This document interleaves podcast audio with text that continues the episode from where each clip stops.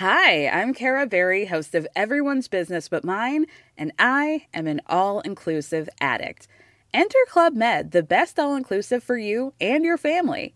With resorts worldwide, from their family flagship resort, Club Med Punta Cana, to their only mountain resort in Canada, Club Med Quebec, they have everything you need to relax. With their 20 plus sports activities, wellness programs, you can dine on delicious cuisine and make memories with your family. So book your next getaway with Club Med. Visit clubmed.us or call 1 800 Club Med or your travel advisor.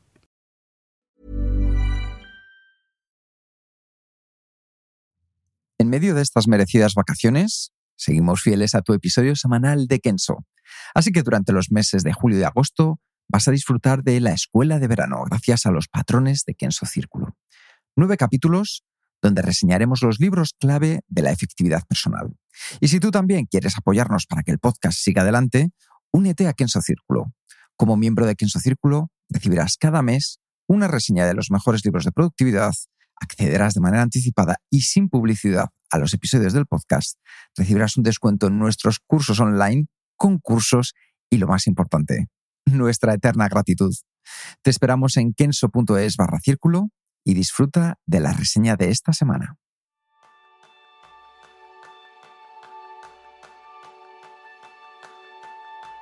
¿Te gustaría centrarte en las cosas que de verdad te hacen una persona más segura y feliz?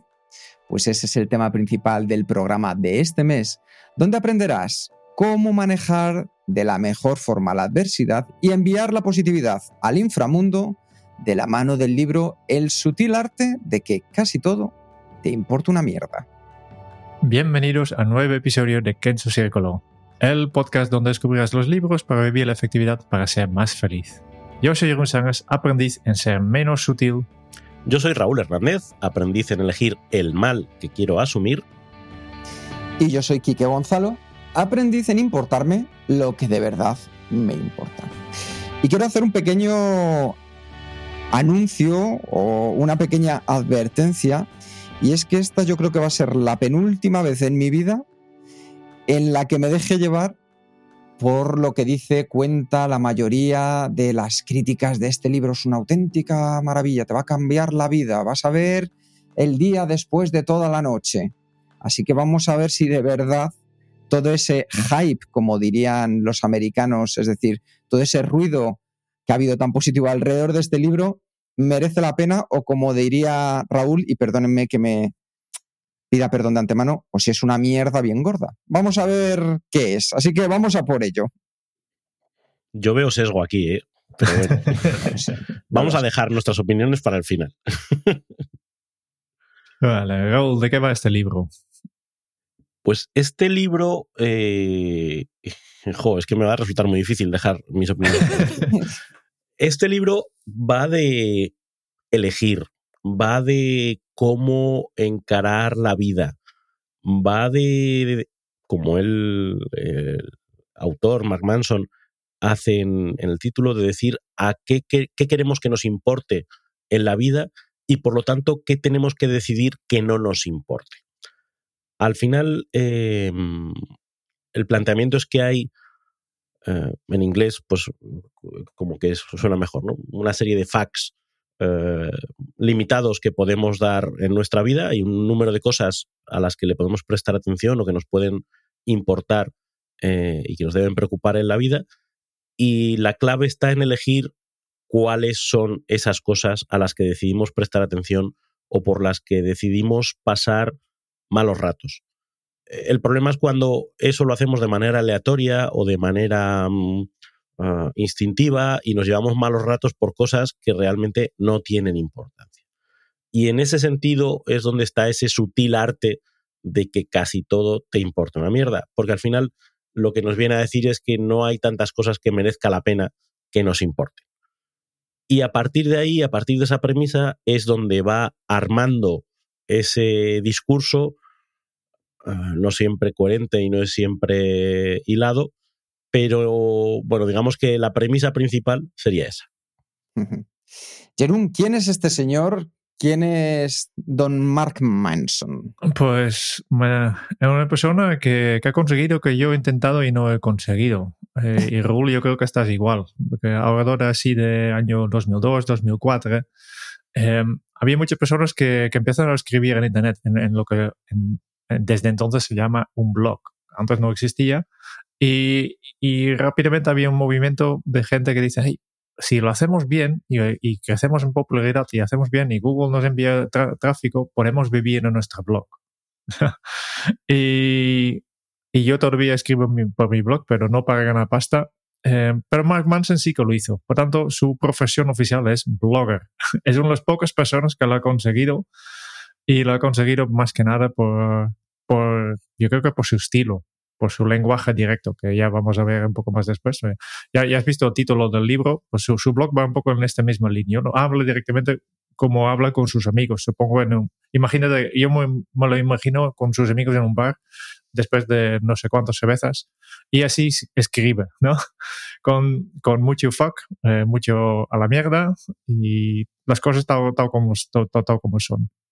Eso suena un poco a la cultura bro, ¿no? Esta de, de fraternidad, de colega, de yo digo las verdades y, yo es que hablo así como la gente llana, ¿no? Y, y, un poco con esa visión de persona del pueblo que, pues, es capaz de transmitir sus opiniones. No cuestiono que, ese lenguaje no funcione o que no, o que no encaje con un determinado tipo de público, pero... no es estilo que no, y, sobre todo que no tiene una, mm, eh, un trasfondo detrás. No es que digas, jo, es que soy un filósofo muy renombrado que además utilizo este estilo de comunicación, sino que es, soy este estilo de comunicación, soy un bro al que le ha ido bien. Y desde, ese, desde esa popularidad, pues me atrevo a escribir libros como este, ¿no? Eh, pero sin un trasfondo de, de, jo, pues se ve que es un tío que, que tiene pensadas las cosas, que las ha trabajado, tal. Joder, vamos, que no vamos a llegar ni al minuto 7 sin destrozar al pobre Mark Manson. bueno, yo creo que para todo libro hay una audiencia y aunque a lo mejor nos estemos anticipando un poco, sí que queremos ya, aunque lo hayas podido percibir por el propio título del libro, como muy bien estaban indicando ahora mismo tanto Jerún como Raúl, te intenta hablar como de, esta parte muy llana. Y bueno, vamos a ver, entre otras cosas, que descubras por qué no deberías compararte con Metallica. Vamos a descubrir que la autocrítica es la clave para tener razón y por qué la muerte debería ser el final para todos nosotros y de hecho en muchos casos lo, será. El libro está basado, por así decirlo, en nueve premisas que cada una de ellas las va desarrollando y nos va dando información sobre cómo poder ir trabajando, como llevando una cronología de nuestra propia vida desde el lugar en el que partimos hasta el lugar al que Mark Manson nos quiere terminar llevando. Y el primero de ellos es el que él llama el de no lo intentes. Es decir, y para mí aquí hay una, una idea que es poderosa, sobre la que hemos trabajado muy a menudo en Kenso dentro de la afectividad, y es que lo que te tiene que importar es lo importante. Y no lo que le importe a los demás, no lo que le importe a la sociedad, no lo que le importe al contexto de lo que te rodea. Porque ya lo decía John Lennon, una frase parecida que ahora mismo a lo mejor no te la puedo decir igual, ¿no? Que al final no gustarás a todos, pero aquellos que se queden serán los que de verdad merecen la pena. Y esto es lo mismo. Si te centras en aquello que de verdad te importa, serán menos cosas, pero lo que sí es seguro es que serán cosas de mayor calidad. Nos cuenta la historia de, Charles Bukowski y su éxito tardío y su y cómo ese éxito nace de aceptarse como perdedor, ¿no? es que soy lo que soy y bueno, pues al final ese es lo que soy, me ha llevado a tener un determinado éxito, eh, entre comillas ese éxito, ¿no? Eh, pero engancha con, una idea que creo que es poderosa, que es la de la autoaceptación, la de no estarnos comparando con una versión ideal de nosotros mismos, la idea, eh, la versión de lo que quiere la sociedad, la, idea, eh, la versión de lo que se supone que debo ser, el ideal de lo que veo en redes sociales, que son otros y que yo me comparo. lo que plantea es, oye, eres quien eres, con tus virtudes y tus miserias. Deja de, de fustigarte por no ser otra cosa, porque ese es uno de los, de los caminos de los facts que te va a hacer sentir infeliz toda la vida, porque siempre vas a tener la sensación de que podría ser algo mejor, podría ser algo más, podría ser algo diferente. Y esa es una carrera que nunca tiene final, es como perseguir un espejismo. Nunca llegas a ser ese que en teoría eh, vas a llegar. Dice, paradójicamente, la aceptación de la experiencia, de las experiencias negativas que vives y de las frustraciones y todo lo demás, en sí mismo se transforma en una experiencia positiva, porque te acerca a la realidad. Oye, te voy a poner un brete, Raúl. ¿Cómo podemos traducir eh, ese fax que dices en castellano? Eh, eh, pues es un brete, un brete grande, porque en, en inglés ese give a fuck es que algo te importe, que, me importe un comino. fíjate, podríamos hablar de cominos. Pues, ¿cuántos cominos tienes para gastar? Me importa un comino. Pues tengo una serie de cominos que gastarme, eh, pero no, no, no diría que tiene una traducción muy directa. No. Pero la idea que subyace creo que es fácil de, entender. De que, que hablaba del sudapollismo, ¿no? oye, pero es que esto, con perdón, ya que nos hemos metido en esto, me suda la polla, ¿no? Es que, esto me da igual. Por esto no voy a, no voy a sufrir, por esto no voy a sentirme mal, por esto no me voy a apegar.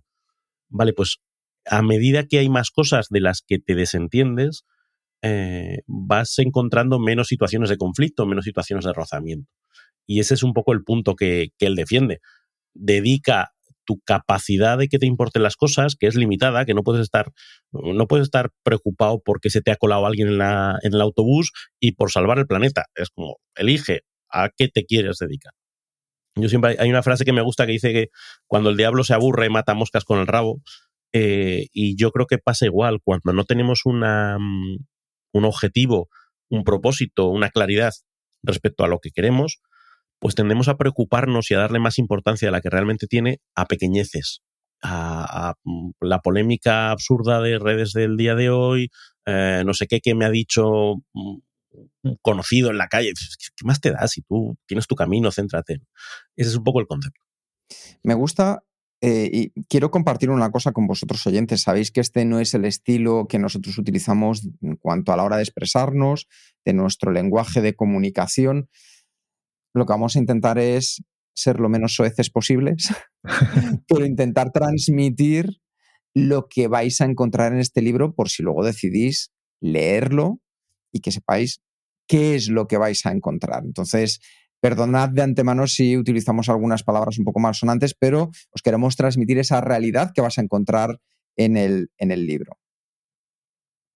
Sí, pues al final eh, tenemos que enfocarnos, ¿no? Es un libro sobre enfocar, en decidir qué es importante y más importante es dejar de importar las cosas que no son tan importantes. Y yo, en, el título hay una, palabra que, que, es interesante, que primero aparece desaparecido, porque el foco, la mierda, eh, trae toda la atención, pero habla del sutil arte.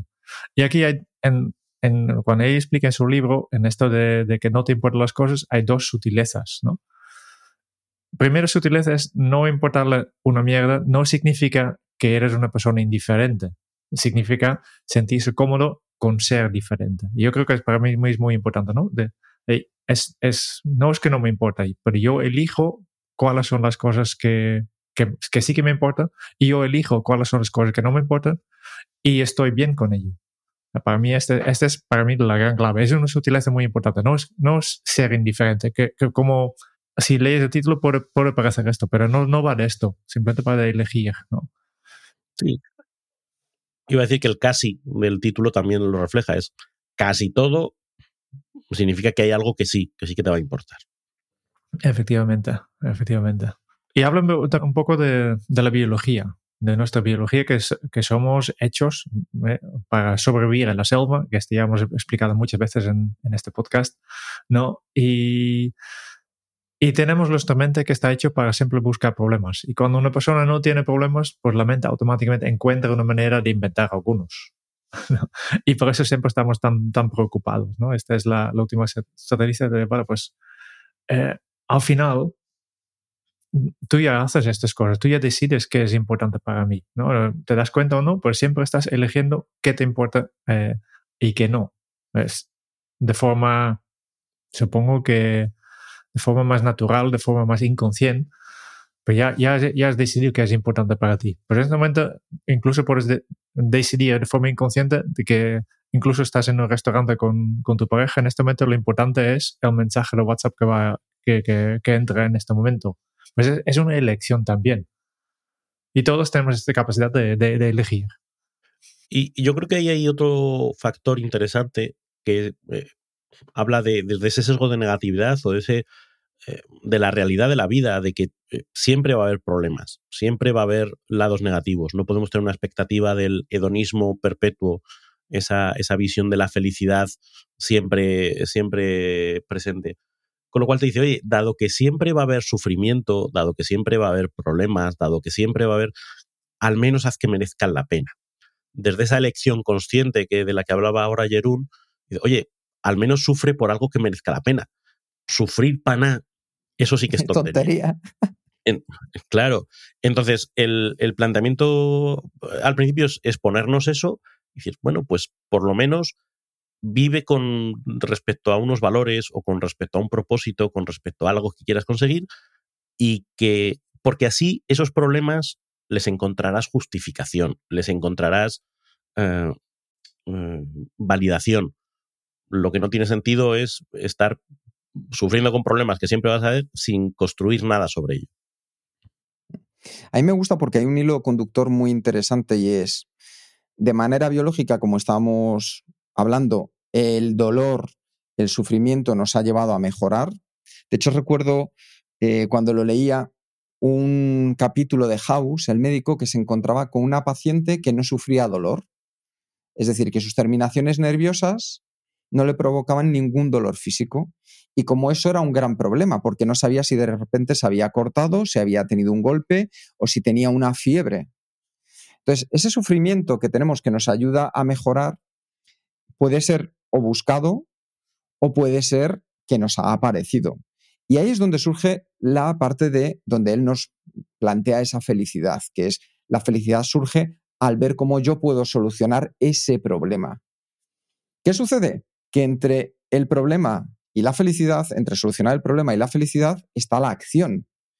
Y entonces, si no hay acción, no hay felicidad. Yo puedo estar enamorado del resultado que me gustaría conseguir, pero si yo no paso a la acción, sé perfectamente dónde está el problema, sé perfectamente dónde está la felicidad, sé el camino que hay que recorrer, pero si no lo recorro, de nada sirve. Y esta metáfora sencilla sí que si la hilamos puede sernos muy útil para nuestro día a día. Saber dónde estamos, cuál es el problema, saber dónde queremos llegar, que es la solución, entre medias, que es solucionar ese problema, está la felicidad, pero depende de nosotros el pasarla y llevarla a la acción. Ahí hay otro elemento que para mí es eh, una distinción interesante que vincula, pues de nuevo, este no, aporta una idea eh, propia o que no hayas visto en, muchos otros sitios antes, ¿no? Tiene que ver con la proactividad de que habla Covey en los siete hábitos de las personas altamente eficaces. Eh, la diferencia entre responsabilidad y culpa. Es decir, en ese camino que hay desde la situación que tienes ahora a, a dónde quieres ir, en la situación en la que estés ahora, da igual de quién sea la culpa. Da igual que sea de la sociedad, como decía en Siniestro Total, ¿no? Tranqui colega, la sociedad es la culpable. Eh, o, o, si es culpa de alguien que te ha hecho la vida imposible, o es culpa de la biología, o es culpa de la genética, o es culpa de los políticos, de quien sea. Y si al final, sean cuales sean las condiciones de las que partes, tú tienes que tomar la responsabilidad. Y eso no significa que te autodeclares culpable, sino que si alguien tiene que hacer algo, vas a tener que ser tú. Porque si lo que estás esperando es que quien fuera el culpable te lo solucione, vas listo. Y desde ese prisma, esa, ese ponerte a ti al mando y decidir que eres tú el que tienes que elegir las acciones y eres tú el que tiene que pasar por, por esa travesía del desierto, a mí me parece interesante. Y esto contrasta con, con esa visión que a veces se traslada de, de pobrecito, no, si esto no es culpa tuya, es que da igual que no lo sea.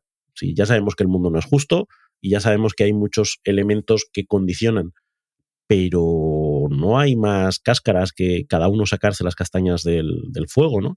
Y eso te llevará hasta donde puedas. No significa que vayas a lograr todo lo que tú quieres, no significa que los privilegios no existan, no significa que los condicionantes no existan, pero tienes que apalancarte tú sobre tus propias acciones, si no, lo tienes complicado.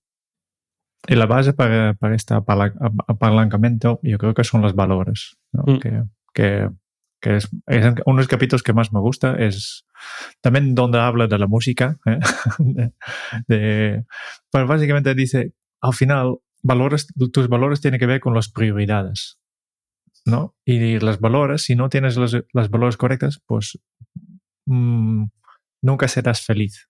Esta este es la, la, clave, ¿no? De, al final, si realmente quieres mejorar, si quieres superarte a tú mismo, lo que tendréis que hacer es priorizar mejores valores. y aquí viene uno de los puntos que para mí es debatible de, todo el planteamiento que hace. Es decir, la idea de que los valores tienen que ser los correctos. Uh, frente a la idea que yo planteo de que cada uno elige sus propios valores y tiene todo el derecho, desde esa ética del respeto de la que hablo en ocasiones, de decidir que si para mí el valor es el dinero, a mí lo que me va a dar la felicidad es el dinero. Y si mi valor está en la familia, a mí me va a dar eh, felicidad en la familia. Y si mi valor está en cultivar tomates, pues, o la conexión con la naturaleza, vamos a decir, pues a mí eso es lo que me... Pero que no soy yo quien para decidir si tus valores son los correctos o no. Eres tú quien tiene que decidir si lo son. Aquí, aquí cita o explica las historias de dos personas bastante famosas, ¿no? El primero es el Dave Mustaine, que tal vez uh -huh. no lo conoces, pero Hombre.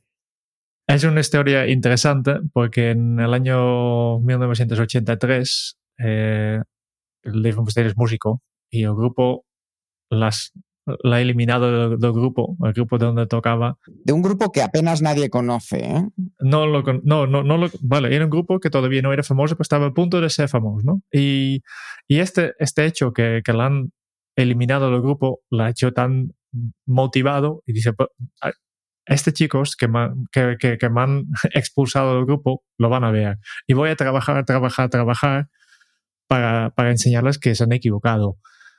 Y por tanto, trabajaba mucho, mejoraba mucho su, eh, su técnica, buscaba otros músicos para contar y, y, básicamente fundó un otro grupo que se llama Megadeth, uno de los grupos de heavy metal más importantes, que han venido 25 millones de, de canciones.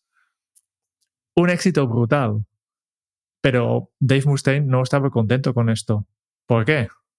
Porque el grupo que, lo ha expulsado se llama Metallica ¿no? Y aunque el grupo Megadeth es súper popular, al menos en el, sector del, heavy metal, pues obviamente al compararlo siempre con Metallica, pues mmm, siempre pensaba que, ha fallado en su objetivo, porque su objetivo siempre ha sido ser más popular, mejor que Metallica.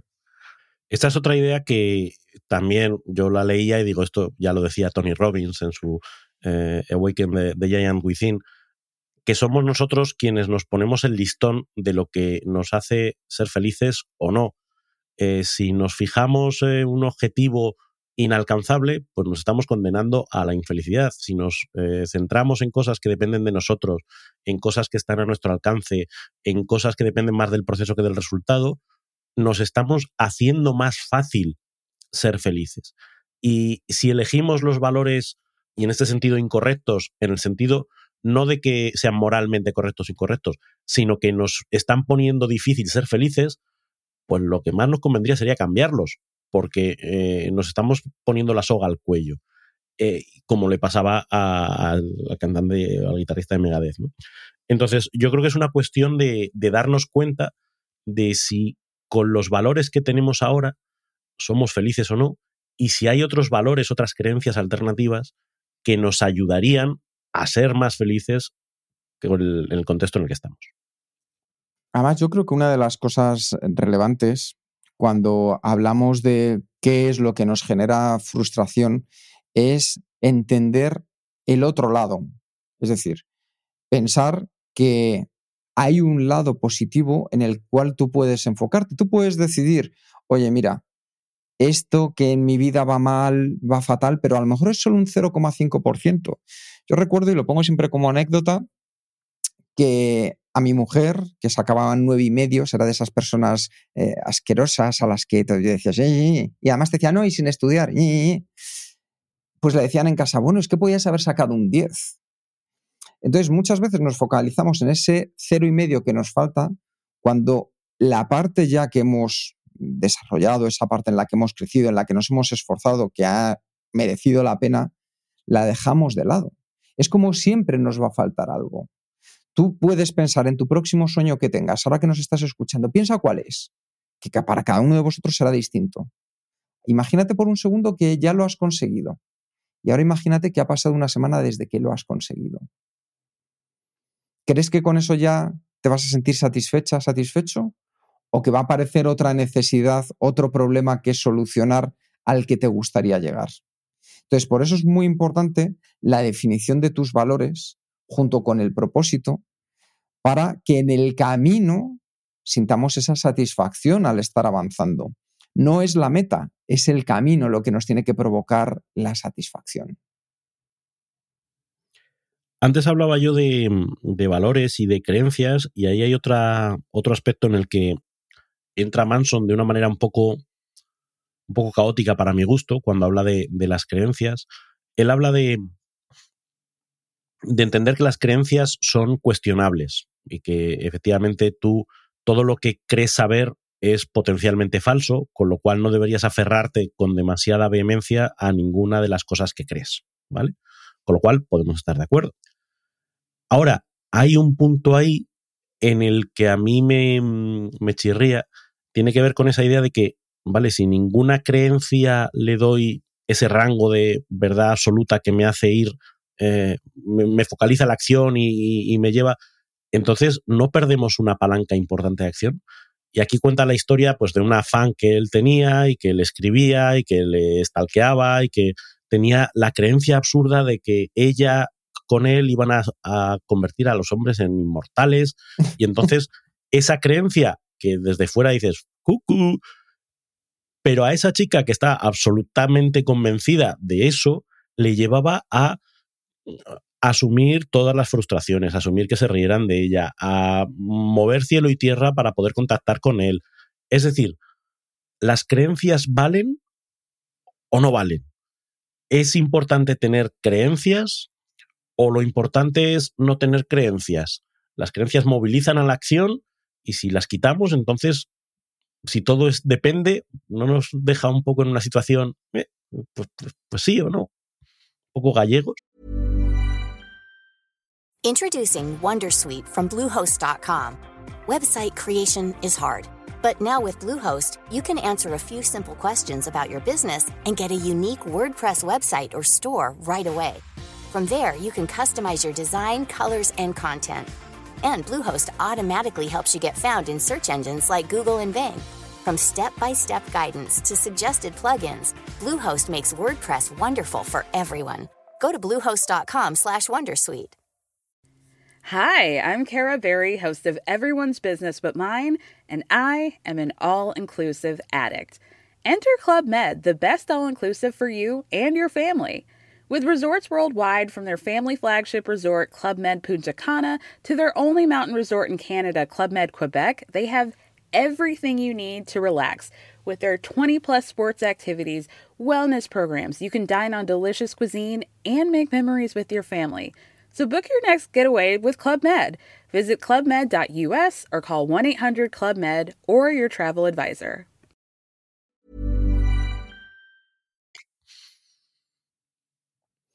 Para mí me parece que es efectivamente un tema muy releva relevante para tenerlo en cuenta, hilándolo con otro punto del que habla Mark en su libro, y es que al final nos lo han vendido, pero ni tú ni yo somos especiales. Es decir, eh, yo ahora mismo que estoy en proceso de mudanza con todas las crisis de la mudanza, que os podéis imaginar, esos miles de problemas que estoy sufriendo lo han sufrido antes millones de personas y lo sufrirán millones de personas después. Es decir, el que se retrasa, se retrasa. El que hay problemas de última hora, los hay. Entonces, nos han vendido un poco esta sensación de somos únicos, maravillosos, especiales. Un copo de nieve especial. Claro. Diferente. Y en cierto modo, es cierto que tú te creas a tu imagen, pero vivir desde ese nivel, pensar que eres único, pensar que vas a hacer a personas inmortales, lo único que consigue es que te generes más frustraciones por no poder conseguir eso único, maravilloso que vas a hacer. Sí. Hay quien va a ser padre, ya ha habido padres antes. Hay quien va a coger y va a ganar la lotería, que es una noticia maravillosa. Ya hay miles de personas que han ganado la lotería antes. Piensa en lo más especial que tú te imagines que puedes ser y seguramente encuentres a alguien que ya haya pasado por ahí. Sí. Sí, sí. Bueno, perdón, y por, por poner un ejemplo, ¿eh? por poner un ejemplo, incluso las personas excepcionales. Es decir, incluso eh, ese deportista de élite en el que tú puedas estar pensando ahora, eh, no sé, me, me, viene a la cabeza Usain Bolt, ¿no? Que tiene el récord de los 100 metros lisos. ¿Vosotros, chicos, pensáis que alguien va a batir el récord de los 100 metros lisos? Seguramente. Seguramente. Algún día. Claro. ¿Y ha habido antes otros plusmarquistas que han tenido el récord de los 100 metros lisos? Pero fíjate, no solamente eso, es que Usain Bolt ha sido extraordinario en, en ese ámbito, pero será extraordinario en todo el resto de aspectos de su vida y tendrá uh, malos días y tendrá malas relaciones de pareja y tomará malas decisiones económicas y le asustará que Putin suelte una bomba nuclear y es decir, que incluso esa excepcionalidad que a veces identificamos en algunas personas concretas no es más que un, detallito de su vida, que el resto de su vida eh, compartimos una experiencia humana y las experiencias humanas no son tan diferentes las unas de las otras. Y me ha encantado esto que acabas de decir, Raúl. Extraordinario. Muchas veces pensamos que esas personas que vemos en Instagram, en Facebook, en YouTube, maravillosos, o esos deportistas que de repente al terminar les hacen una entrevista a pie de campo y que luego son embajadores de tal marca o tal otra, que sean excepcionales deportistas y únicos, no les convierten en filósofos de la vida. Uh -huh. Es, de hecho, es muy probable que para haber ya llegado a ser tan excepcionales en ese lugar hayan tenido que dejar otros valores, como hablábamos antes, otras áreas. Entonces, el entender quiénes también son nuestros referentes nos puede marcar en qué aspectos son referentes, porque no tienen por qué ser referentes en todos los aspectos, sino que son personas como tú y como yo. Este me hace pensar en la crisis de COVID, que todo el mundo recuerda algunos personajes famosos que se tomaban posición en favor y contra de, si el COVID existe o si hay que vacunar.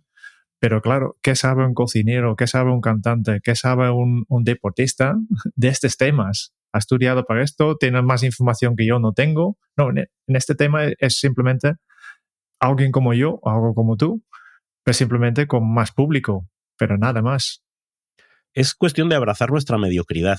Eh, hay una frase de Bielsa, el entrenador, que, que, dice que deberíamos transmitir a la gente de que el éxito no es lo habitual, de que lo, que lo habitual es el esfuerzo. Eh, a veces hay cosas que te salen bien, a veces hay cosas que te salen mal, pero no debes aspirar a ese éxito que es algo como muy puntual y muy falso en realidad.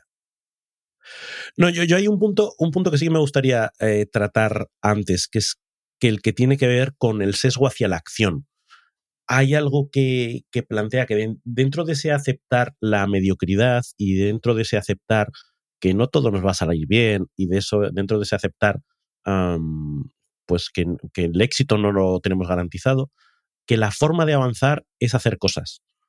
Hacer cosas, eh, y como dice, el fracaso es relativo, todo depende de cuál sea tu métrica es la visión del, del, growth mindset, de nuevo, es que es, un recopilatorio de ideas que vienen en, otros sitios, ¿no?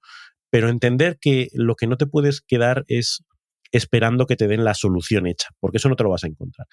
Me gusta una metáfora que utiliza, que son los, eh, llaman los VCR problems. Los, eh, ahora ya somos mayores, pero en, en nuestra época, cuando había un vídeo en casa, pues normalmente quienes aprendíamos a cacharrear con él éramos los que voy a darle este botón a ver qué pasa.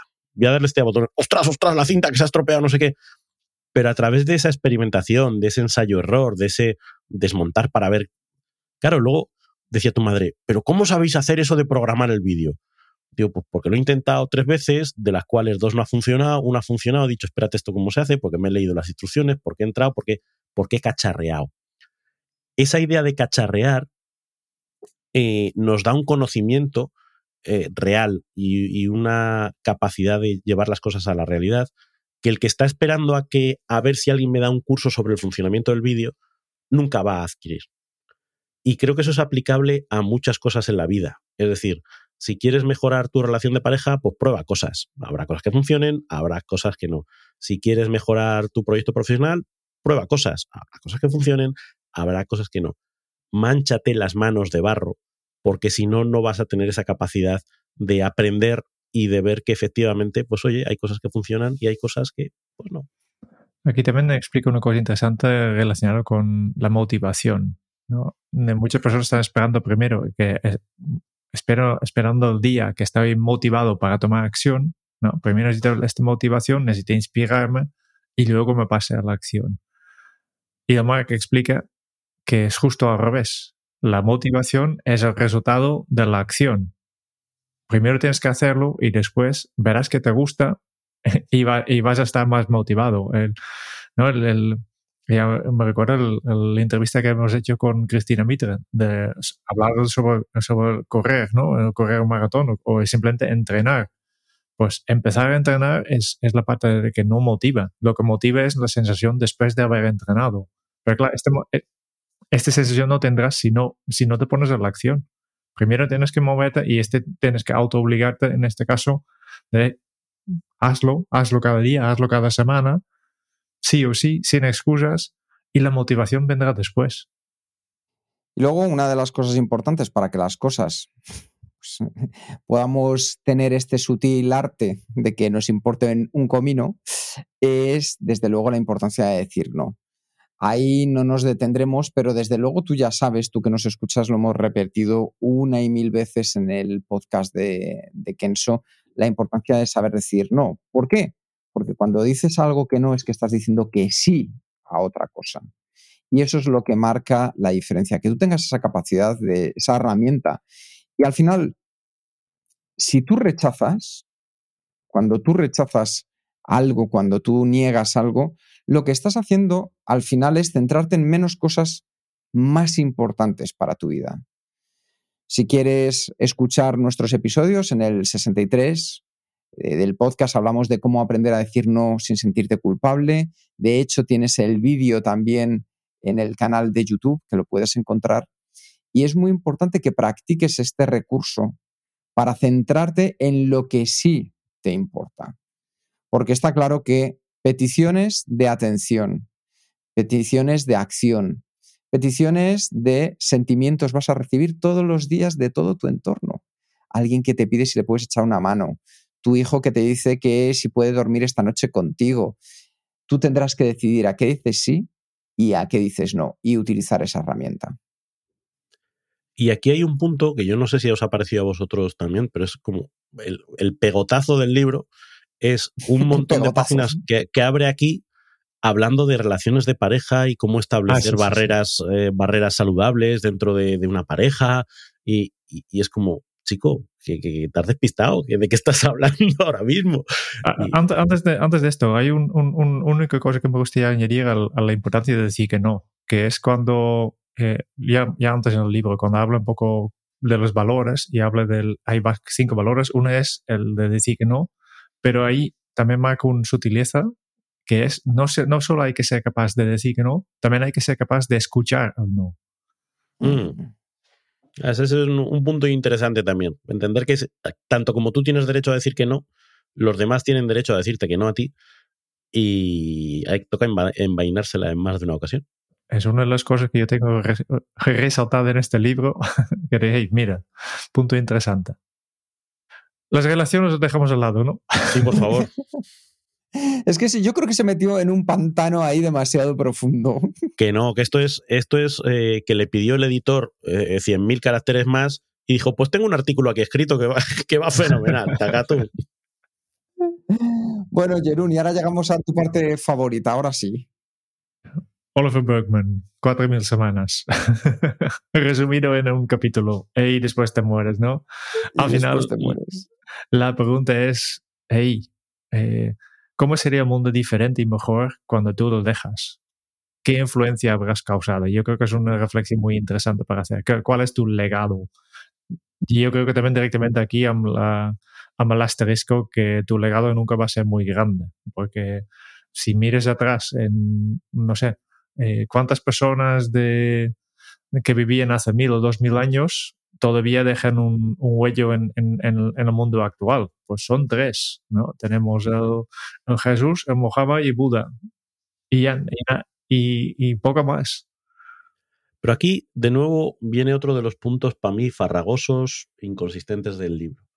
Por un lado te dice, oye, eh, es importante hablar de lo que llaman los immortality projects. Es decir, oye, vale, como mi realidad corporal va a terminar, al menos voy a intentar pues eh, plantar un árbol, tener un hijo, escribir un libro, ¿vale? Algo que trascienda.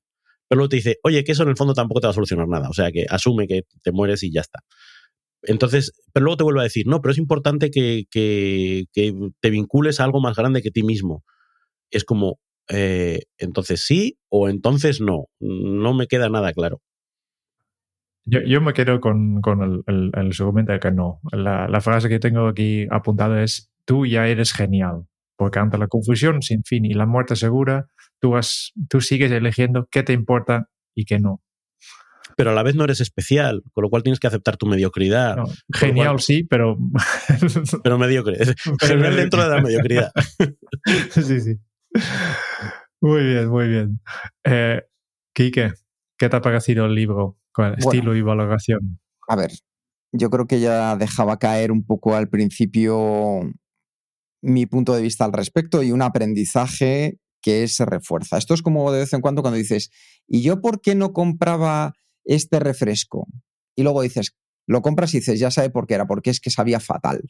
Bueno, pues esto es lo mismo. Yo creo que este libro, para ser honestos, está escrito para una audiencia que está dando a lo mejor sus primeros pasos en el desarrollo, en la autogestión, en el crecimiento. Y además lo recomendaría, pues, por decirlo así, para gente joven, para gente joven que no tenga una necesidad de encontrar un hilo argumental, de no centrarse en hechos, en datos, en una parte científica que le ayude a sustentar, porque yo creo que aquí leemos un libro de opinión. Es decir, tiene tres, cuatro, cinco puntos que pueden ser interesantes, eh, que los ha cogido de aquí y de allá y los ha puesto todos juntos con un título marketingiano y veo mucho más de copywriting que de esencia en este libro. Mi valoración para este libro creo que va a ser de las más bajas, va a ser un 3. Es decir, por mucho que haya un hype tremendo, eh, críticas, de hecho, si leéis las reseñas en Amazon os daréis cuenta de qué estilo de personas, a qué estilos de personas les ha gustado este libro. Si busquáis un libro para Bro. regalar a alguien que quiera dar esos primeros pasos, fenomenal. Si busquáis un libro para profundizar, este no es el lugar. Raúl. Pues eh, muy en línea. O sea, a mí me ha parecido eh, confuso, me ha parecido una amalgama de ideas, pero amalgama en el mal sentido, es sumo ideas eh, que vienen de otros sitios y que en cada uno de esos sitios de los que viene están mucho mejor expresadas y mucho mejor desarrolladas, con mucho más criterio, orden, etcétera.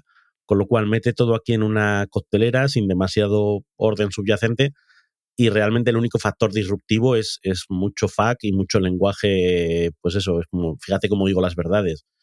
Eh, me hizo gracia porque en, en, los agradecimientos dice, este libro empezó como, un, como una cosa grande y liosa y requirió mucho más que mis propias manos para sacar de ahí algo comprensible. Pues mi opinión es que faltaron muchas más manos todavía. O sea, se quedaron, se quedaron muy cortos como para dar a eso una, una entidad de libro, un, una narrativa, un hilo argumental, una lógica, incluso eso con, con cosas que dices, es que lo veo y no sé si me estás diciendo si A o si B, es que me estás diciendo las dos cosas. Elige, colega. Entonces, eh, mi visión es de, vamos, un 1 por, por, por, misericordia, pero, o sea, eh, eh, para cada una de las ideas relevantes que, que podemos sacar de aquí, os podemos recomendar un libro, de hecho ya lo habremos recomendado probablemente en muchas ocasiones, donde toda esa idea está mucho mejor sustentada, mucho mejor desarrollada, elaborada con una mentalidad más práctica, con mucha más coherencia. Entonces, esto es un, pues, un pastiche. No me ha gustado. vale, vale. La valoración más baja eh, nunca ha dado en, en, este podcast a un libro. que lo quemen. No sé cuál es la valoración más baja hasta ahora. Yo creo que un 2 o un 3 seguramente, pero... Le prendan fuego. Uno no. Vale, yo, yo voy en la misma línea, obviamente no voy a, tener otra opinión que este libro a mí no me ha dado nada, yo no he sacado, aprendido nada nuevo de este libro. Um, yo creo que el, el, lenguaje que utiliza para mí ha sido uno, una barrera. Yo em, empezaba a irritarme de, por el primer capítulo ya, de, de, tanto fuck y de tanto, tanto mierda, que, que para mí es una, una, una barrera. Efectivamente, no hay eh, no hay co coherencia, no, no hay conceptos nuevos. Y me venía a la mente un otro libro que hemos valorado muy bajo, que es el libro de cómo de Mortimer Adler, cómo leer un libro. Uh -huh.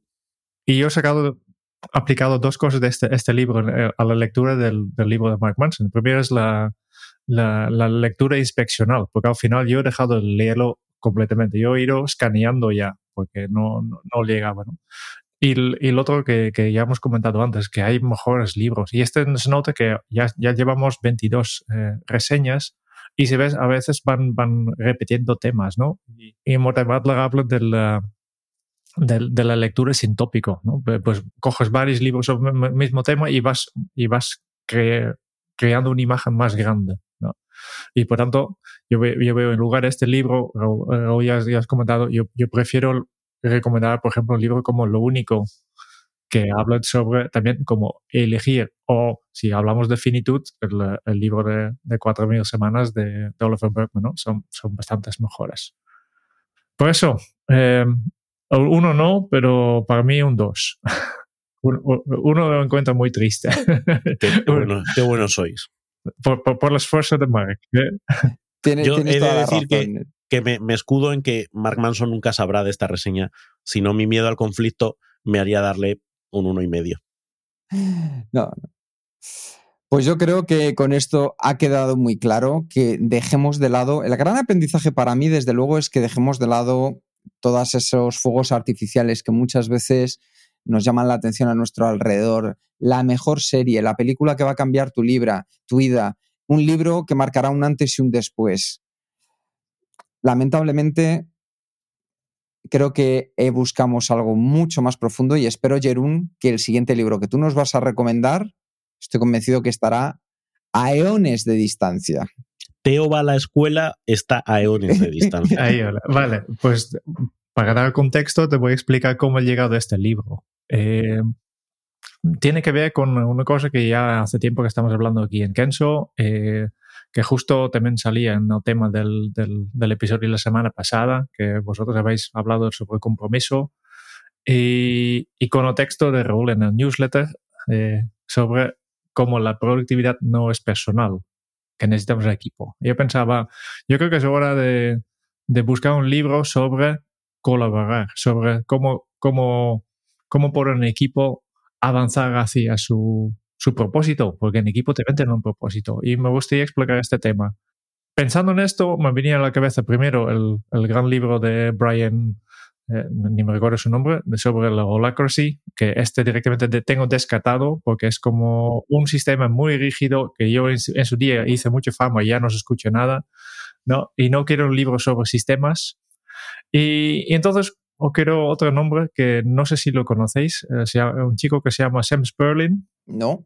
Que yo le llevo siguiendo, no es el autor del libro, por cierto, eh, pero es un chico que yo llevo siguiendo hace muchos años, que hace una década más o menos empezó a escribir sobre la productividad personal desde un punto más científico, porque estudiaba psicología, me parece, y tenía un blog que es súper, súper fantástico, y tan fantástico que cuando David Allen eh, publicó su nueva versión del Getting Things Done en 2015, pues pensaba dar un toque de ciencia y básicamente ha pagado a Sam Sperling para, para escribir este capítulo de, de, ciencia. Por tanto, si tienes esta última última edición hay un parte de, justificación de la metodología Getting Things Done basada en ciencia, pues no ha escrito David Allen, está escrito Sam Sperling, ¿no?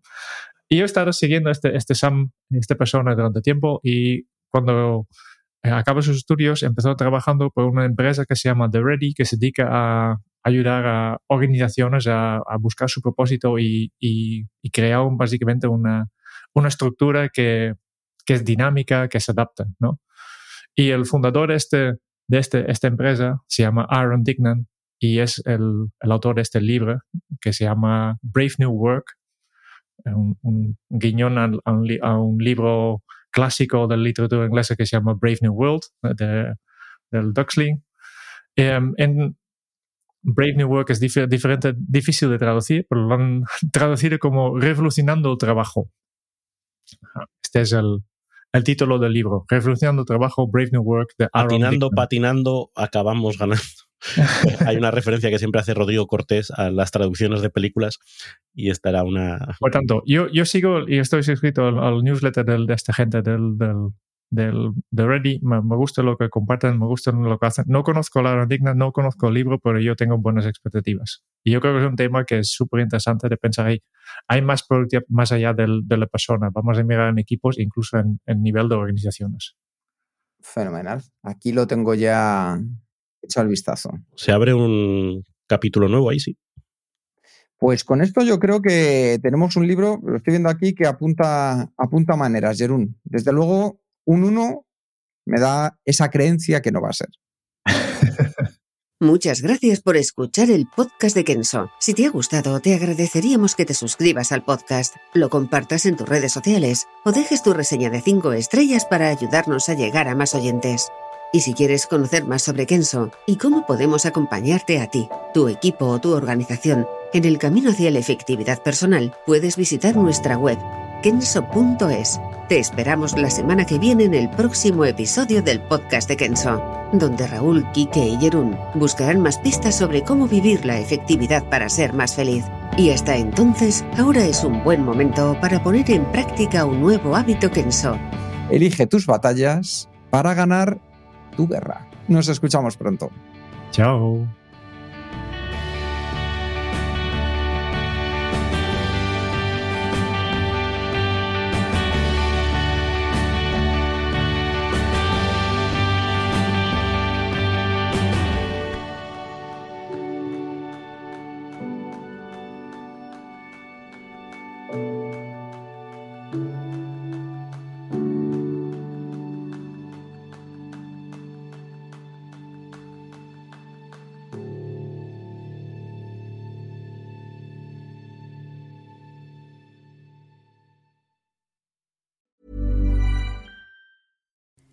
Hi, I'm Kara Berry, host of Everyone's Business But Mine, and I am an all inclusive addict. Enter Club Med, the best all inclusive for you and your family. With resorts worldwide, from their family flagship resort, Club Med Punta Cana, to their only mountain resort in Canada, Club Med Quebec, they have everything you need to relax. With their 20 plus sports activities, wellness programs, you can dine on delicious cuisine and make memories with your family. So book your next getaway with Club Med. Visit clubmed.us or call 1 800 Club Med or your travel advisor.